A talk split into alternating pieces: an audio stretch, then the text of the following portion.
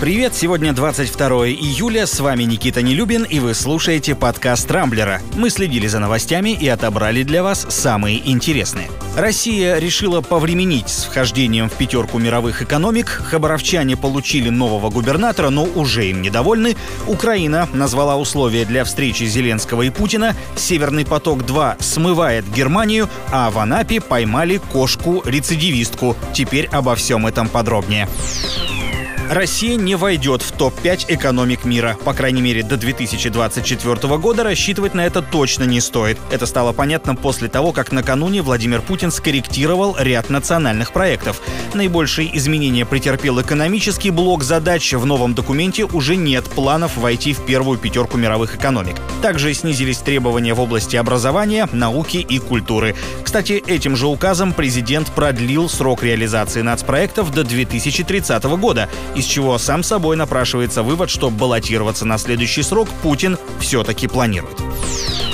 Хабаровский край получил нового губернатора. Указом президента временно исполнять обязанности руководителя региона будет депутат Госдумы от ЛДПР Михаил Дегтярев. Это назначение вызвало очередной всплеск протестного движения в Хабаровске. На площадь перед зданием краевого правительства вышли тысячи людей с криками «Дегтярев, выходи!». Новый глава региона на них не отреагировал, хотя, по его же словам, слышал призывы из окон кабинета, сослался на занятость, но пообещал, что еще не раз выйдет к хабаровчанам. Недовольство людей людей понять можно. Дегтярев, будучи ставленником Москвы, а это местных особенно раздражает, по сути не имеет к краю никакого отношения. Впрочем, новый губернатор уже заявил, что старую команду распускать не будет и вообще соберет вещи и уедет, если его предшественника Сергея Фургала оправдают, отпустят и дадут возможность принять участие в следующих выборах. Они, напомню, состоятся в сентябре 2021 года.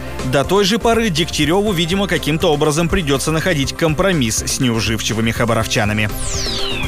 Пользователи Рамблера активно обсуждают другой, но уже гораздо более затяжной конфликт между Россией и Украиной. На этот раз повод для дискуссий подкинул глава украинского МИДа Дмитрий Кулеба. Он заявил, что президент Владимир Зеленский лично встретится с Владимиром Путиным только в одном случае – во время церемонии снятия в Крыму российского флага и поднятия украинского. Судя по всему, лидерам еще долго предстоит общаться дистанционно.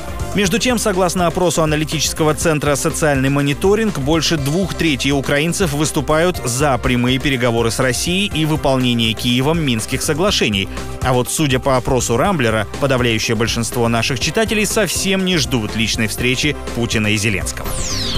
Тем временем в Германии продолжают выражать серьезную обеспокоенность ситуации вокруг газопровода «Северный поток-2». Поводом стали угрозы со стороны США, которые припугнули европейских инвесторов проекта экономическими санкциями. Ранее Вашингтон уже ввел их против швейцарской компании Allseas, которая укладывала трубы для газопровода. Министерство экономики Германии, судя по всему, пока не планирует принимать никаких ответных мер, что в свою очередь вызывает беспокойство депутатов Бундестага.